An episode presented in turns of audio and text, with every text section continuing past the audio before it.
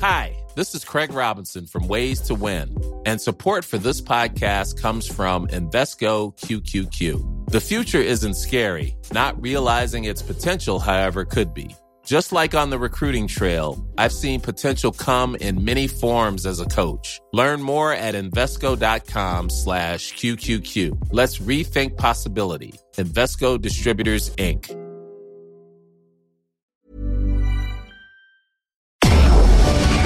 Tarde a tarde, lo que necesitas saber de forma ligera, con un tono accesible. Solórzano, el referente informativo.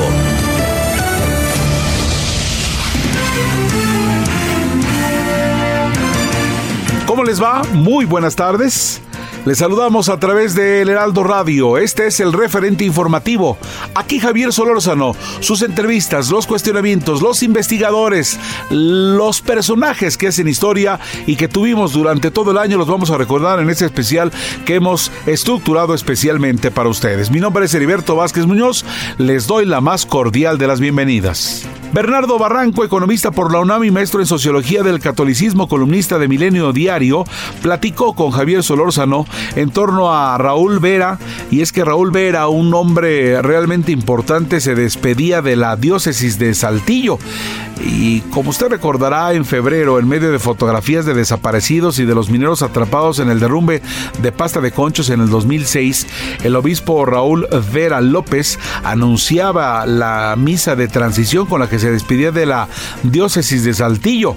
Desde ahí, durante 20 años, el dominico procuró los derechos humanos de trabajadores de las carboneras bajo condiciones inseguras, desplazados de Centroamérica que buscan llegar a Estados Unidos, víctimas de desaparición forzada y sexuales. Este hombre, nacido en Acámbaro, Guanajuato, hace 75 años, aseguró que permanecería en la ciudad y sería cargo de la Casa del Migrante que él fundó en el 2001.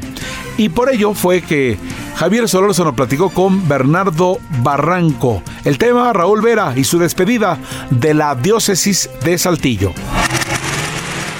Oye, Bernardo, está tan grave antes de entrar con este maravilloso personaje que es este don Raúl Vera, está tan grave Norberto Rivera y no le quieren pagar este ya hasta sus servicios médicos o qué anda pasando ahí, ¿qué sabes? Eh? A ver, mi querido Javier, ¿tú crees que después de todo, de 22 años que ha estado al frente de la arquidiócesis, con tantos escándalos económicos, porque sus escándalos fueron económicos, de rebatingas, cuando llega, le arrebata eh, la, el manejo económico a, a, la basílica, de la basílica Schulenburg, ¿te acordarás? Ahí en los años 90. Claro. Eh, los temas de Biotán, que era sobre el querer o pretender cobrar eh, el copyright por la, el uso de la, de la imagen de la Virgen, eh, las papitas del Papa en las visitas de Juan Pablo II a México, sí. eh, el, el, el, es decir, todo, bueno, y la Plaza Mariana y, y cómo desplazó a 250 personas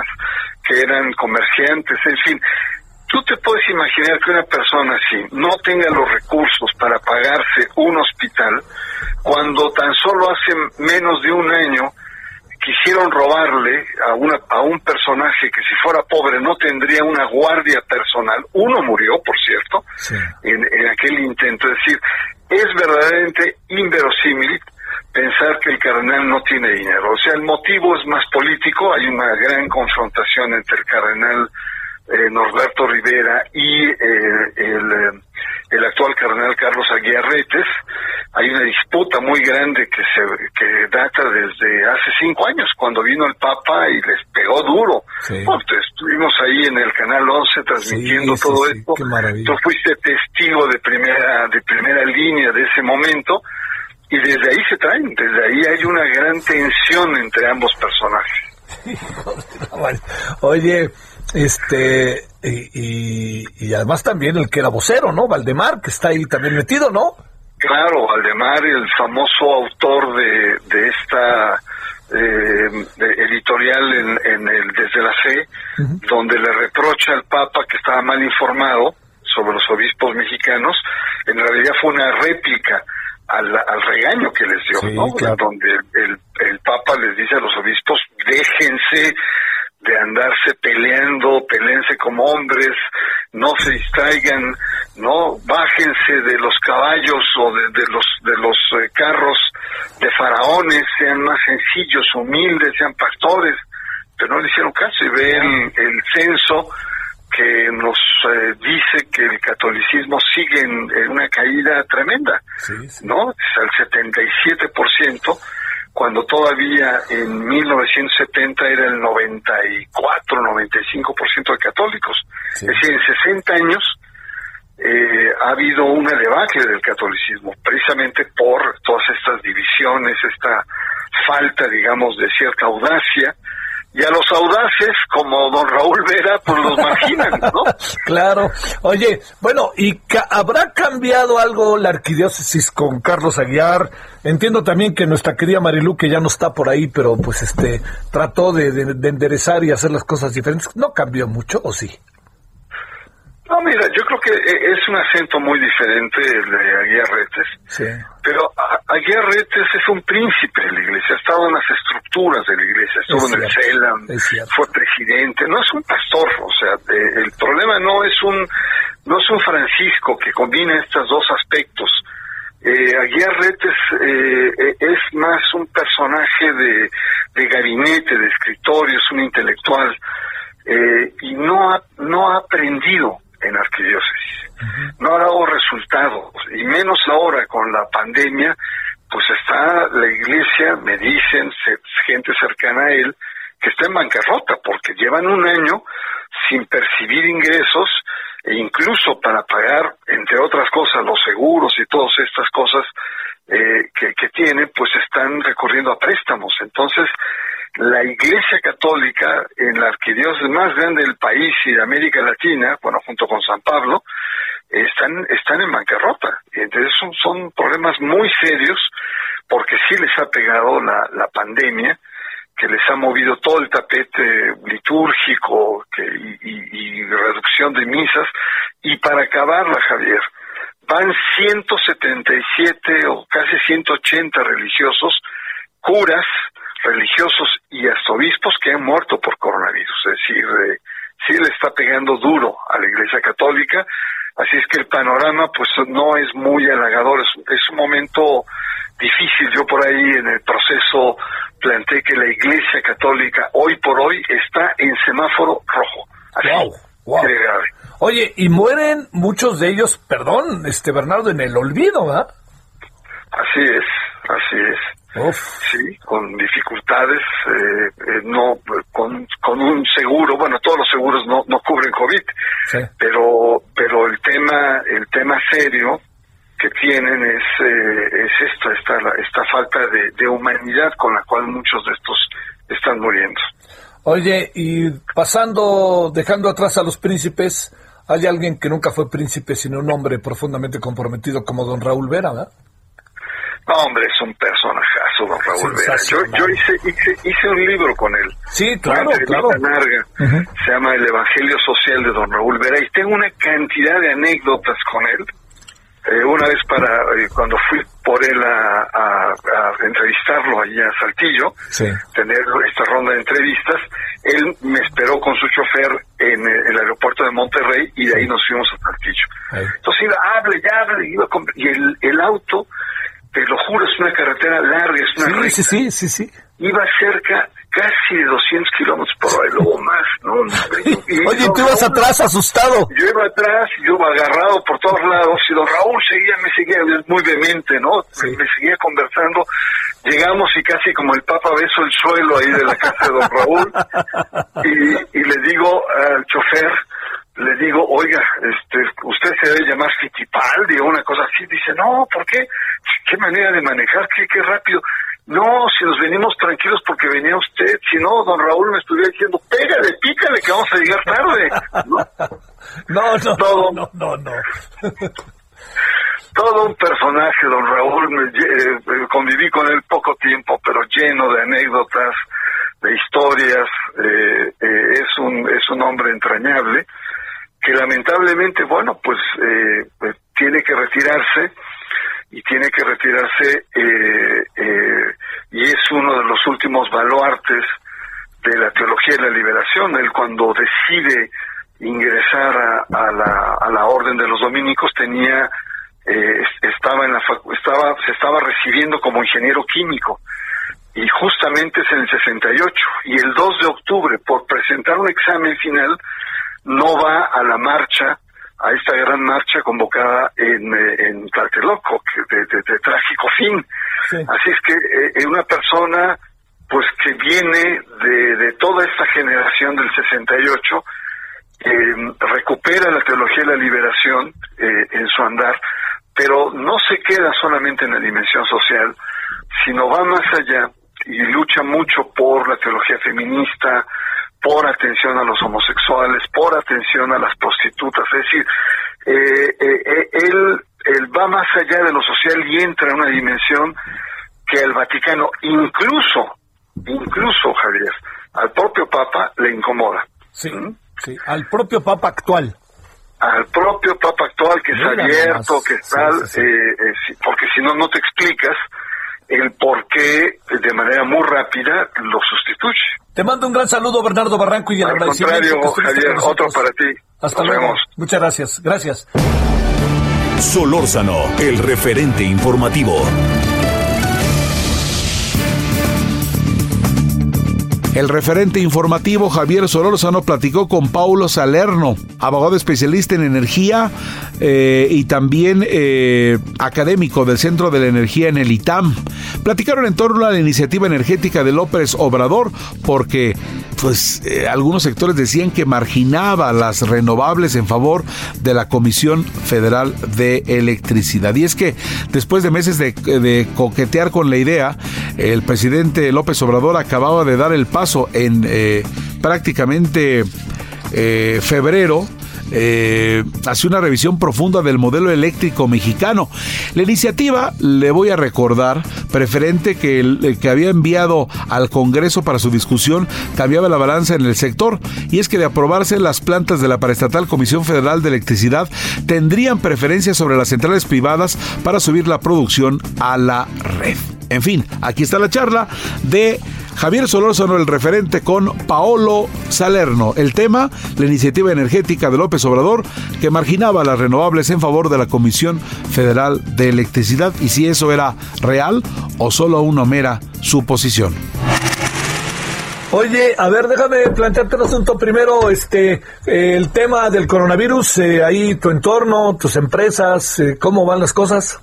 Nosotros, uh, afortunadamente, como somos una firma legal, podemos trabajar en home office. y llevamos trabajando desde marzo del año pasado. ¿Sí? Gracias a Dios, uh, la prioridad es mantener al salvo a mis, a mis chicos y a sus familias, porque el tema no es solo que se se puedan contagiar las, las eh, digamos ellos, sino que puedan contagiar a su familia. Entonces, gracias a Dios, todo bien. Qué bueno. Estamos muy encerrados y salimos con mascarilla y ya sabes, desinfectando todo y cuidándonos lo más que se pueda y la verdad que es muy importante que todo el mundo lo haga porque pues los hospitales ya están muy saturados y, y las consecuencias pueden ser muy graves. Hemos perdido familiares amigos muy cercanos y la verdad que es un momento difícil y, hay que aguantar con todas las fuerzas que podamos y consenso cívico, ¿no? De nosotros. Sí, claro, por ahí.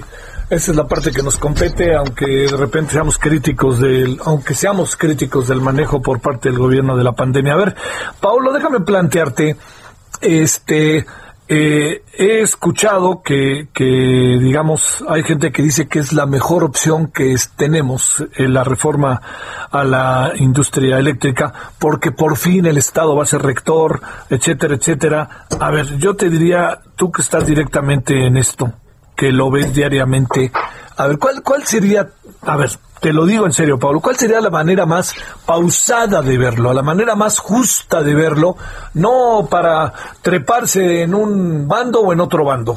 Eh, de entrada, ¿es una buena reforma o no?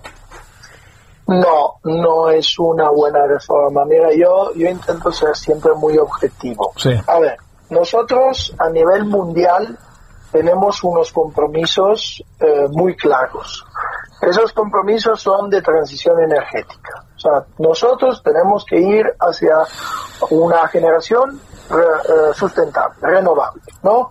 Entonces, eh, lo que se tiene que hacer es esa bendita transición. A través de la reforma energética, México había sido uno de los países que más inversión a nivel mundial había tenido en energías renovables. Entonces, esto no es algo de México o de esto del otro, es una cosa que han hecho todo, lo, está haciendo Biden de Estados Unidos, el pacto verde para, para los ciudadanos europeos en la Unión Europea y hasta China está haciendo implementación de esto. Entonces, lo primero que, que, que, tenemos que decir es que esta propuesta que, que tiene muchas cosas que, dejan un poco a reflexionar porque no están muy claras, eh, no es una propuesta que va en, el sentido de la transición energética. O sea, es decir, eh, un, un, elemento, Javier, que yo creo que, que, todo el mundo debería de tener claro, es que CFE ya no es o no debería de ser una única empresa, sino que CFE debería de curar, son varios sectores, hay el sector generador que tiene seis eh, empresas, hay el suministro calificado, hay el suministro básico, etcétera, etcétera. Entonces, CFE debería de, digamos, de, estar cuidando sus negocios. Entonces, en lugar de, eh, digamos, de, quemar combustorio o de quemar carbón, pues deberían de hacer un plan agresivo de transición de la CFE. Y esto es lo que no, uno no se puede explicar. ¿Por qué no, no meter la CFE en condiciones de tener plantas más rentable. Si yo genero con combustorio y me cuesta 100 dólares el megawatt hora y generando con solar en la última subasta le estaban dando a 20 dólares, pero ¿por qué quieren que las EPS generen más barato? O sea, o, sea, más caro. O sea, ¿por qué no puede generar más barato? Entonces no es una cuestión ideológica o una cuestión de está bien o está mal. Es una cuestión de, de, de, de negocio a favor de la CFE. Si yo como ciudadano hoy día alguien me preguntara, pues lo que yo quiero es una energía más barata y una energía más limpia, ¿no?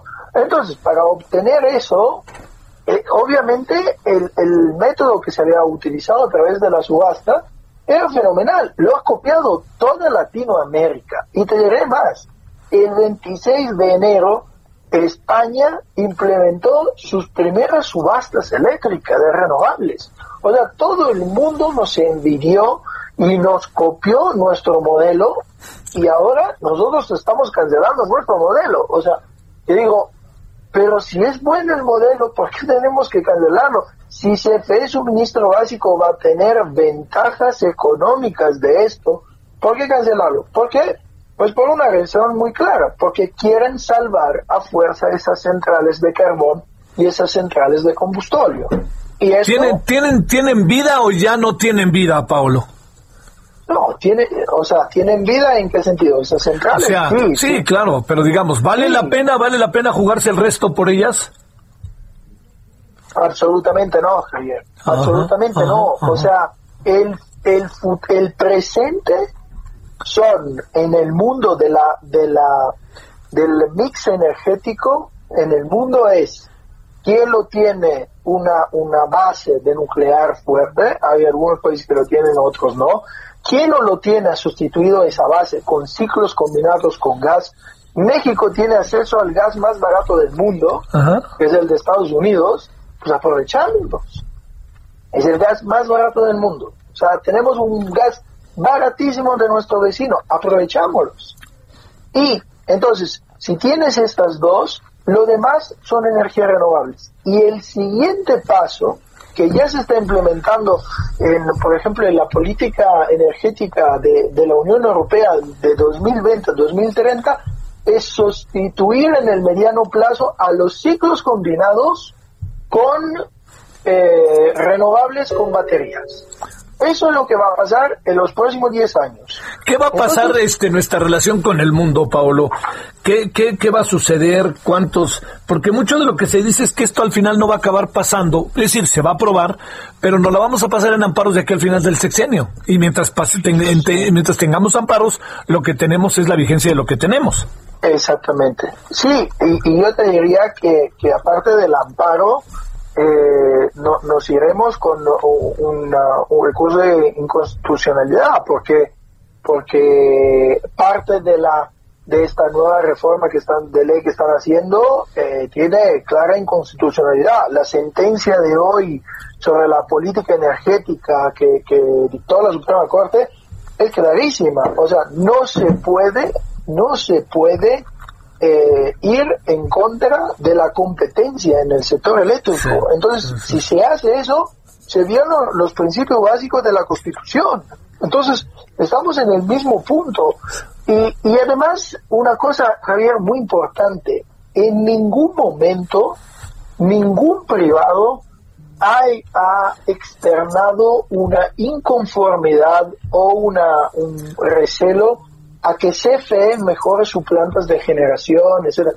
Nadie lo ha, dicho. O sea, han creado una, un, digamos, un choque entre el sector privado y el sector de, de la CFE que no existe. Que no existe. O sea, realmente si a la CFE le va bien, que hace nuevos proyectos, nuevas centrales, todo el mundo está contento. Con que también los demás pueden hacer sus centrales. Entonces, Aquí es como volver a monopolizar el sector eléctrico eh, por la puerta de atrás, pero, pero el problema es que hay una constitución y, no se puede ir en contra de ella, ¿no? Oye, a ver, eh, lo único que, que digan, bueno, a ver, y, pues estamos en hipotéticamente, lo que se alcanza a apreciar es que esta reforma eh, centralmente busca fortalecer que no se nos hunda la Comisión Federal de Electricidad, pero la pregunta es para qué si su, si su viabilidad se puede diluir. No, el problema no es solamente eso, el punto es también otro, Javier. o sea, la, la CFE no se va a hundir. O sea, si, si la gente eh, entrara a los estados de cuenta de la CFE, va a ver que suministro calificado, suministro básico, eh, transmisión, distribución, tienen, tienen ganancias. El problema, ya, y también en la generación de las seis generadoras, algunas sí tienen ganancia. El problema es que hay otras que no la tienen.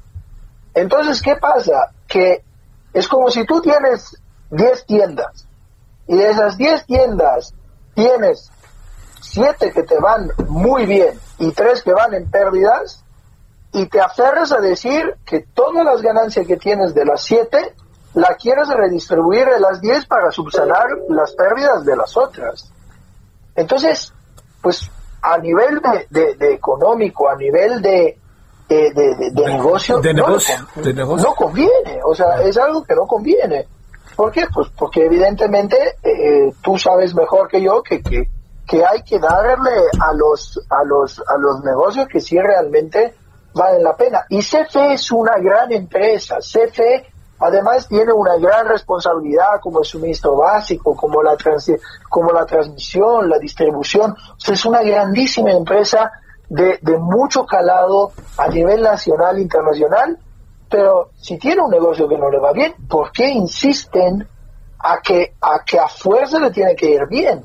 O sea, ¿por qué? O sea, no, se entiende. O sea, si puede comprar energía más barata que la, que la produzca un privado, ¿qué más da? Porque al final esa energía más barata que el suministrador de servicio básico compra, pues puede transmitir la ventaja de una energía más barata al cliente final. Entonces, debería de, de en lugar de querer quitar a los demás de la competencia, yo creo que lo mejor que se pudiera hacer es transformar la CFE en una empresa más eficiente y más al paso con los tiempos. Sí. O sea, yo, yo lo veo así. Yo, yo siempre hago un ejemplo y con eso eh, te devuelvo la palabra. Eh, un ejemplo, cuando salió Uber, si tú te acuerdas, ¿qué, ¿qué, hicieron los taxis? No querían Uber. Entonces hicieron lo posible para estrometerlos del mercado, porque no querían una competencia. Pero hubo, hubo, y yo me acuerdo que lo leí en el periódico hace años, que por ejemplo los taxistas de Guadalajara lo que hicieron fueron renovar su coche, hacer una aplicación de ellos, tener los coches limpios, eh, seguridad, y la gente seguía utilizando los taxis. ¿Por qué? Pues porque entendieron que la competencia que estaba viniendo, lo que querían los, los usuarios era un mejor servicio. Solórzano, el referente informativo. Tenemos mensajes, regresamos, no se nos vayan. Tenemos mucho de lo que Javier Solórzano preguntó, estableció, cuestionó en este 2021, en este resumen del año. El referente informativo regresa luego de una pausa. Estamos de regreso. Ever catch yourself eating the same flavorless dinner three days in a row? Dreaming of something better? Well, HelloFresh is your guilt-free dream come true, baby. It's me, Kiki Palmer. Let's wake up those taste buds with hot, juicy pecan-crusted chicken or garlic butter shrimp scampi. Mm. Hello Fresh. Stop dreaming of all the delicious possibilities and dig in at HelloFresh.com. Let's get this dinner party started.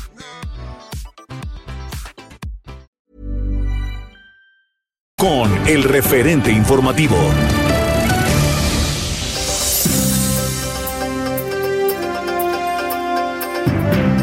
Estamos ya de regreso y vamos a continuar con el referente informativo, el espacio de Javier Solórzano y en este resumen que hemos preparado para ustedes en el año 2021. Astrid Hollander, jefa de educación de UNICEF en México, mantuvo una charla con Javier Solórzano el pasado 4 eh, de marzo del 2021 y es que Tres de cada cinco niños y niñas que perdieron un año escolar en el mundo durante la pandemia viven desafortunadamente en América Latina y el Caribe.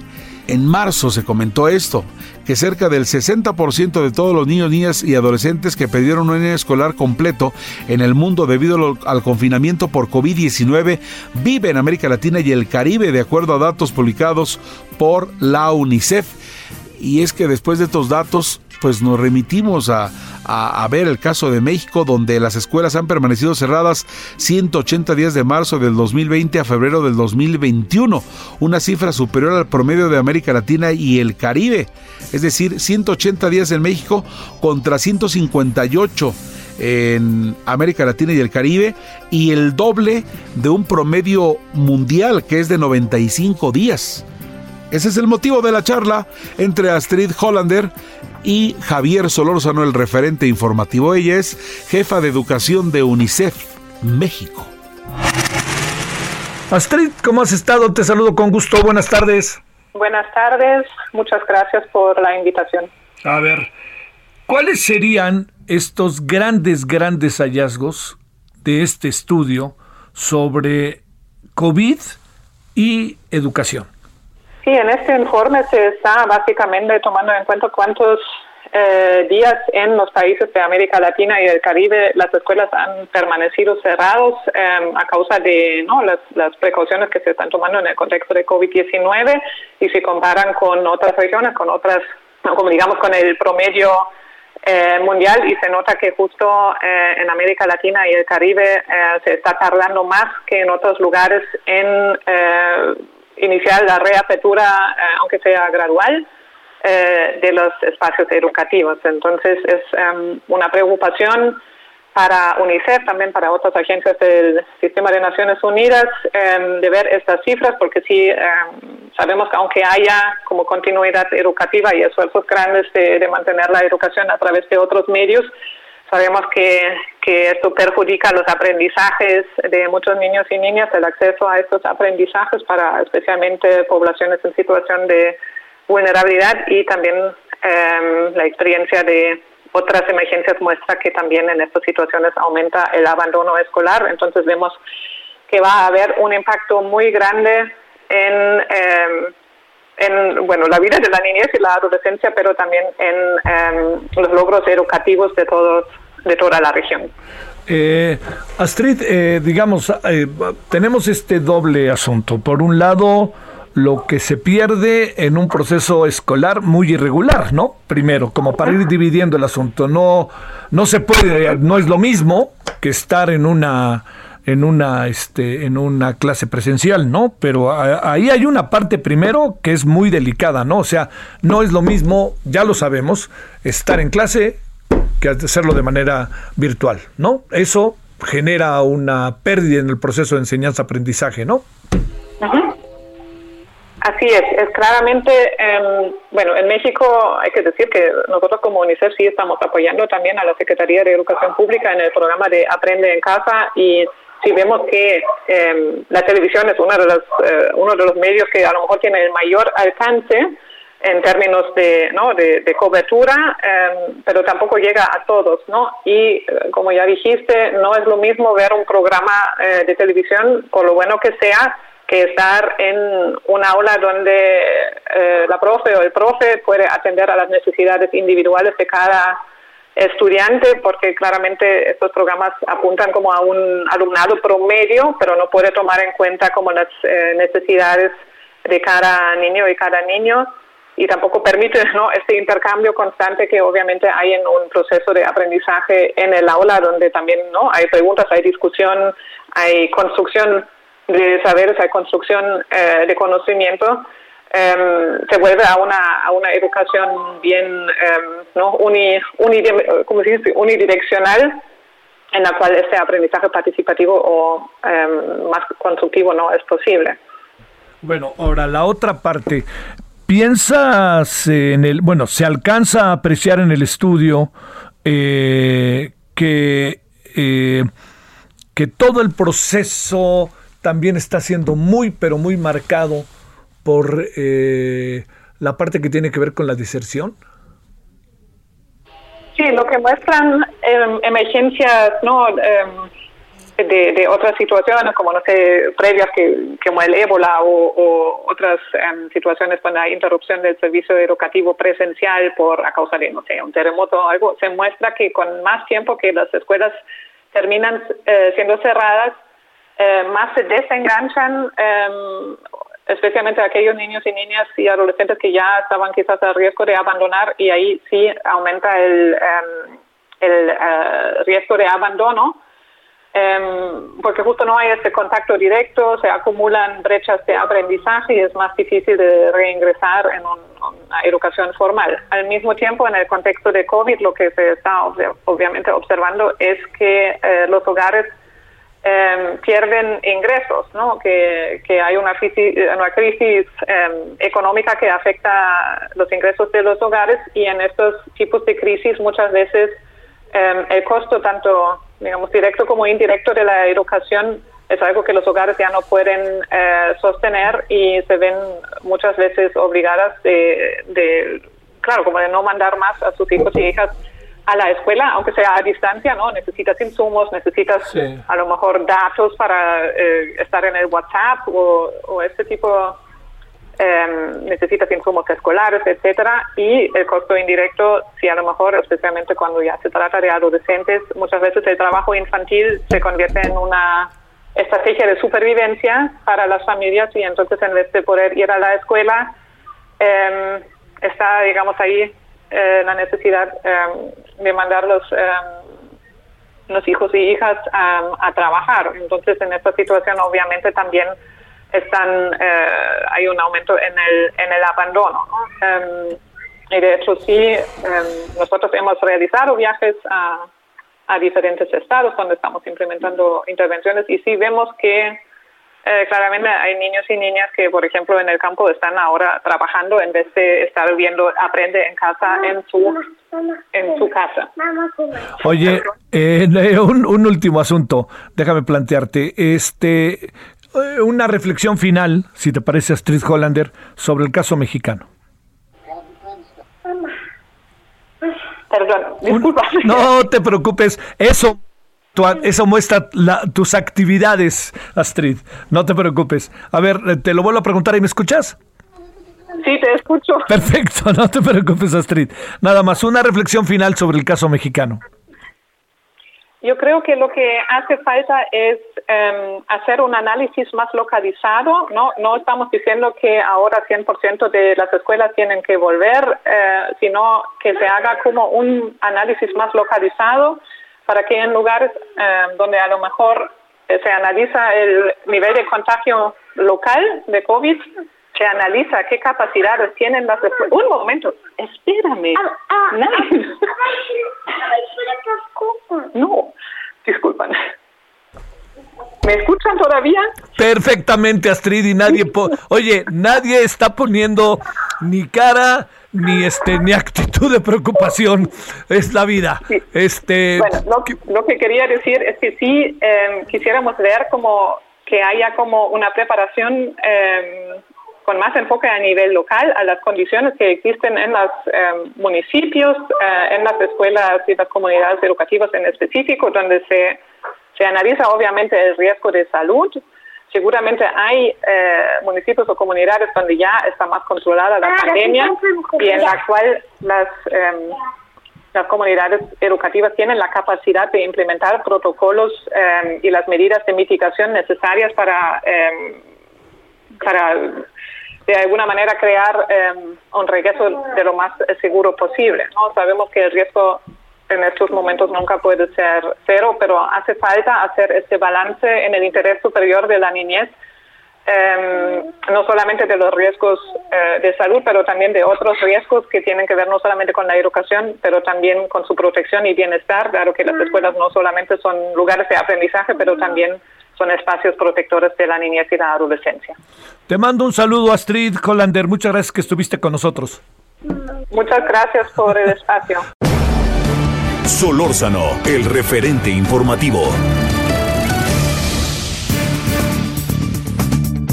Leopoldo Maldonado directora regional del artículo 19 Oficina para México y Centroamérica, hablaba en torno a las entidades con mayor registro de agresiones a mujeres periodistas en el 2020. Y es que entérese, para marzo de este año que está culminando, la Ciudad de México encabezaba la lista de entidades con más agresiones documentadas seguidas de Puebla y Oaxaca. Cada 10 horas se agredió a un periodista en México durante el primer semestre del 2020, de acuerdo a artículo 19. Charla Javier Solórzano con Leopoldo Maldonado, director regional de Artículo 19 Oficina para México y Centroamérica a través del referente por El Heraldo Radio. ¿Cómo estás, Leopoldo? Buenas tardes. Muy buenas tardes, Javier. Muchas gracias por el espacio. Bueno, a ver, este informe, entidades con mayor registro de agresiones a mujeres periodistas en 2020, Empecemos, creo Leopoldo, ¿dónde están los principales hallazgos y las caras y también las sorpresas, si es que las hay? Aunque presumimos que el estado de las cosas luego ya no nos da para tantas sorpresas, sino más bien estamos bajo un estado de las cosas bastante complicado, ¿no? Bastante complicado, Javier, porque la violencia contra la prensa va en una espiral ascendente año con año. Esta información que publicamos con motivo del 8 de marzo, Día Internacional de la Mujer, eh, es información que se encuentra en, en nuestro informe anual que se llama eh, Distorsión, el discurso contra la realidad, que será publicado próximamente, el martes 23 de marzo. Haremos una presentación a las 10 de la mañana a través de eh, nuestros canales en YouTube y en Facebook. Y eh, efectivamente es parte de todo el contexto de violencia contra la prensa, pero obviamente queríamos destacar cuáles eran los hallazgos en concreto de la violencia contra las mujeres periodistas. En este caso tenemos que de 692 agresiones que se cometieron contra periodistas en general durante el 2020, 207 fueron cometidas contra eh, mujeres periodistas.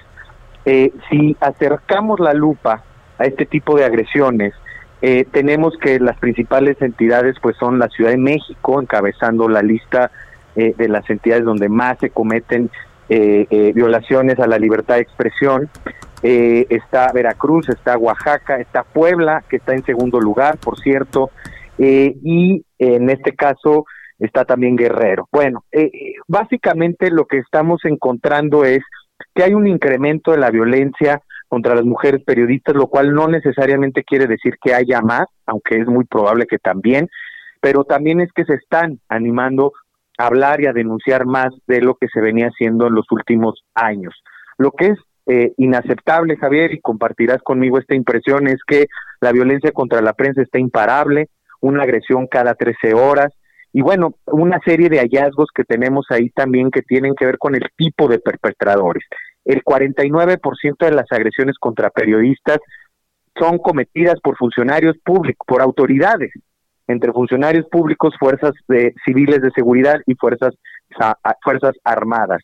Entonces, pues esto no plantea un panorama nada halagüeño para el ejercicio seguro de la libertad de expresión en, vastas regiones del país los principales problemas en el norte del país, en el centro, en el sur, o realmente no se puede fácilmente distinguir este, los terrenos en cuanto a la agresión en contra de las mujeres periodistas? Pues mira, lo que pasa es que tenemos que, por ejemplo, la Ciudad de México concentra el mayor número de agresiones, pero en términos de magnitud y gravedad, vaya, es, es demasiado eh, complejo decir esto, eh, hay estados que tienen quizá menor número, o sea, cuantitativamente menos agresiones, pero en términos de magnitud es más grave. Por ejemplo, Veracruz, ¿no? Donde eh, del 2000 a la fecha se han cometido 30 asesinatos contra periodistas. El año pasado mataron a una periodista, eh, eh María Elena Ferral, y a un periodista hombre, ¿no? A Julio Valdivia, que además de una manera atroz. Bueno, el tema es que no respeta latitudes, aunque sí hay zonas en donde se ha afincado lo que se llama el pacto de silencio, zonas de silencio, donde pareciera que no hay violencia contra la prensa, pero es tal la dinámica criminal el contubernio de las autoridades con estos grupos que hay un, una serie de pautas o no escritas o de normas no escritas para la prensa sobre ciertos temas que no se pueden tratar porque puede haber repercusiones graves en su integridad personal, en su seguridad y en su vida incluso. Entonces, eh, hay entidades que nosotros veremos como Tamaulipas o Zacatecas, donde parece que son pocas las agresiones, pero la realidad es que hay una amenaza latente de que puedan perder la vida si se publican ciertas cosas relacionadas con la dinámica de crimen organizado. entonces, eh, básicamente, se mantienen encabezando la lista, pues la Ciudad de México, Puebla, que pasa de un cuarto lugar a un segundo lugar en un año. Y aquí es muy importante destacar que el 65% de las agresiones en Puebla son cometidas por autoridades. Esto, digamos que rebasa por mucho la media nacional. Y eso también nos habla de un ánimo en contra de la prensa que viene en, de un efecto cascada, de un discurso oficial estigmatizante, pues que prácticamente escuchamos todos los días. Eh, eh, particularmente desde la palestra presidencial. Sí, sí, sí, sí, esa es otra parte, ¿no? Eh, a ver, déjame hacerte una, una pregunta. hay, hay un perfil de edad, perdón que lo plantee así, pero son, hay un perfil de edad o hay alguna cuestión así, este, que pudiéramos como definir o, ni eso. De, las víctimas de agresiones, pues la mayoría son jóvenes, ¿no? Pero en realidad tiene que ver más, Javier, con el tipo de cobertura, ¿no? Eh, por ejemplo, corrupción, derechos humanos, seguridad y justicia, ¿no? En el caso de las mujeres periodistas hemos visto en el contexto de las manifestaciones feministas del año pasado cómo han sido víctimas de agresiones en su mayoría por parte de fuerzas policiales. Y no me refiero con eso solamente a la Ciudad de México, donde también ha habido agresiones, sino eh, en estados eh, de como Guanajuato, Quintana Roo. En Quintana Roo recordarás, Javier, el 7 de noviembre, en la manifestación que tuvo lugar en el municipio de Benito Juárez, eh, hubo balazos, ¿no? Dispararon las fuerzas estatales y municipales contra periodistas, cuatro periodistas heridas de bala, y eso, vaya, nos habla también de un ánimo de las propias fuerzas de seguridad quintanarroenses que ya tienen un largo pasado en agresiones contra periodistas y que bueno, en ese momento fue el máximo o el más extremo de las agresiones, ¿no? Que es prácticamente pues dispararle. Entonces, evidentemente esto se ha ido incrementando en el contexto de manifestaciones, pero esos son los tipos de cobertura son los que nos van marcando la mayor eh, vulnerabilidad de las compañeras periodistas que están afrontando estos riesgos. Sí, ese, es, ese está ahí siendo el asunto. A ver, hay un este acuse de recibo de parte de la autoridad o ni más. Pues yo eh, desafortunadamente te tengo que decir que no en términos de eh, una respuesta de Estado. Eh, hay funcionarios públicos sensibles al interior de la Administración Pública Federal, por ejemplo, en este caso las personas encargadas del mecanismo de protección a periodistas y defensores de derechos humanos, pero no necesariamente en todos los estados de la República o en todos los municipios que es donde más se genera violencia contra la prensa por parte de las autoridades estatales y municipales, ¿no? Que tienen el grueso de las agresiones. Al contrario, se sienten envalentonados a seguir agrediendo, a seguir haciendo bloqueos informativos, a seguir hostigando, incluso por la vía judicial, porque hay un discurso que sobrevuela en donde pues parece permisible agredir a la prensa, ¿no? De parte del poder público. Entonces, eh, se ve pocas condiciones para que podamos revertir este patrón y si a eso sumamos el 98% de impunidad que prevalecen en conductas criminales contra la prensa, pues bueno, ahí está el mensaje muy claro. No, no, es que ahí, por ahí se empieza casi, Leopoldo. O sea, si, si no hay, a ver, de los, de todos los casos que tú tienes, ¿cuántos están ante los tribunales y cuántos ya al menos han sido resueltos? ¿O cuántas personas están detenidas? ¿Cuántos están sentenciados? ¿Hay algo o no? Mira, lo que tenemos son las cifras oficiales de la FEADLE, que es la Fiscalía de Libertad de Expresión a nivel federal, que tiene una facultad de atracción que sigue usando de manera absolutamente discrecional, a pesar de que hemos pretendido que sea lo menos eh, eh, lo menos discrecional o lo menos arbitraria y caprichosa posible, por decirlo de alguna manera. Tenemos 20 sentencias registradas en lo que va de la existencia de la FEADLE desde el 2010, 20 sentencias contra más de 1.300 investigaciones abiertas. Ahí es donde estamos hablando de un grado de efectividad muy bajo. Ahora, de los casos judicializados estamos hablando que son más o menos de un 10 a un 15%, los casos que llegan ante una autoridad judicial. Sigue siendo bajo. Entonces, eh, evidentemente, si hacemos ese análisis, aunque no hay información disponible a nivel local, en las fiscalías locales, por supuesto que la cifra de impunidad se dispara y es prácticamente absoluta. Precisamente por eso, en 2013, se dotó de esta facultad de atraer casos de delitos cometidos contra periodistas en razón de su ejercicio a la federación, pero no lo quieren usar. Las, las sucesivas administraciones han sido muy reticentes, incluso hemos tenido que litigar para que los casos los atraigan. Y, eso pues evidentemente dejarlo en manos de las fiscalías locales, donde los funcionarios que las componen muchas de las veces son eh, cómplices de los agresores, pues, eh, pues básicamente está condenado al fracaso de las investigaciones y el acceso a la justicia. Oye, ¿Qué hacemos, Leopoldo? Pues yo creo que podemos empezar por lo más sencillo, que es que desde el discurso oficial haya un eh, avance en el reconocimiento de la labor periodística, no la estigmatización, no la descalificación y la generalización. Yo creo que desde ahí se puede empezar a bajar los ánimos. O sea, sí es muy indicativo que del 2019 al 2020 la violencia contra la prensa haya incrementado un 14%, dos dígitos. Y también que tengamos que las agresiones cometidas por autoridades de todos los niveles hayan aumentado un 30% de un año a otro. Entonces, creo que sí se tiene que bajar este discurso, este ánimo contra la prensa. Ese es un primer paso. Lo otro, pues requiere toda una reingeniería institucional que tiene que ver con una política pública integral, donde se involucren diferentes instancias de gobierno, diferentes niveles de gobierno. Pero nuestro hallazgo es que el silencio es muy funcional para el sistema político mexicano a todos sus niveles.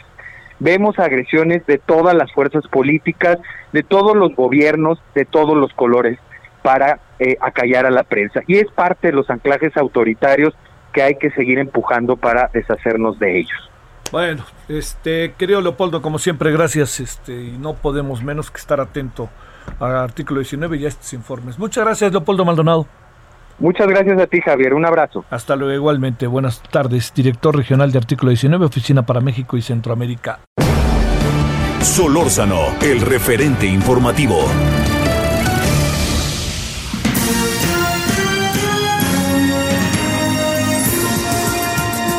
A nombre de todo este espectacular equipo, Román García Navarro, Daniel Padilla Aguilar, Gabriel González Moreno, Javier Báez, les saluda Heriberto Vázquez Muñoz, les desea la mejor de las tardes.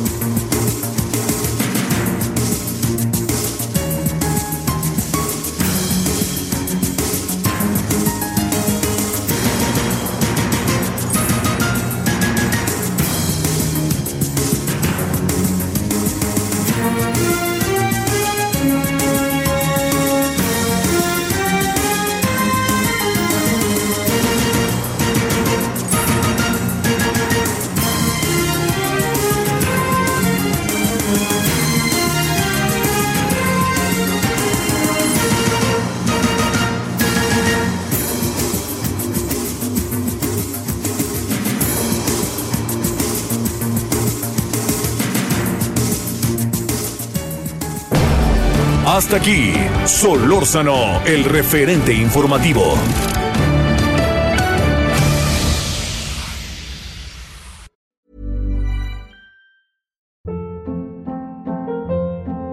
Hold up. What was that? Boring. No flavor. That was as bad as those leftovers you ate all week. Kiki Palmer here, and it's time to say hello to something fresh and guilt-free. Hello Fresh. Jazz up dinner with pecan-crusted chicken or garlic butter shrimp scampi. Now that's music to my mouth. Hello Fresh. Let's get this dinner party started. Discover all the delicious possibilities at hellofresh.com.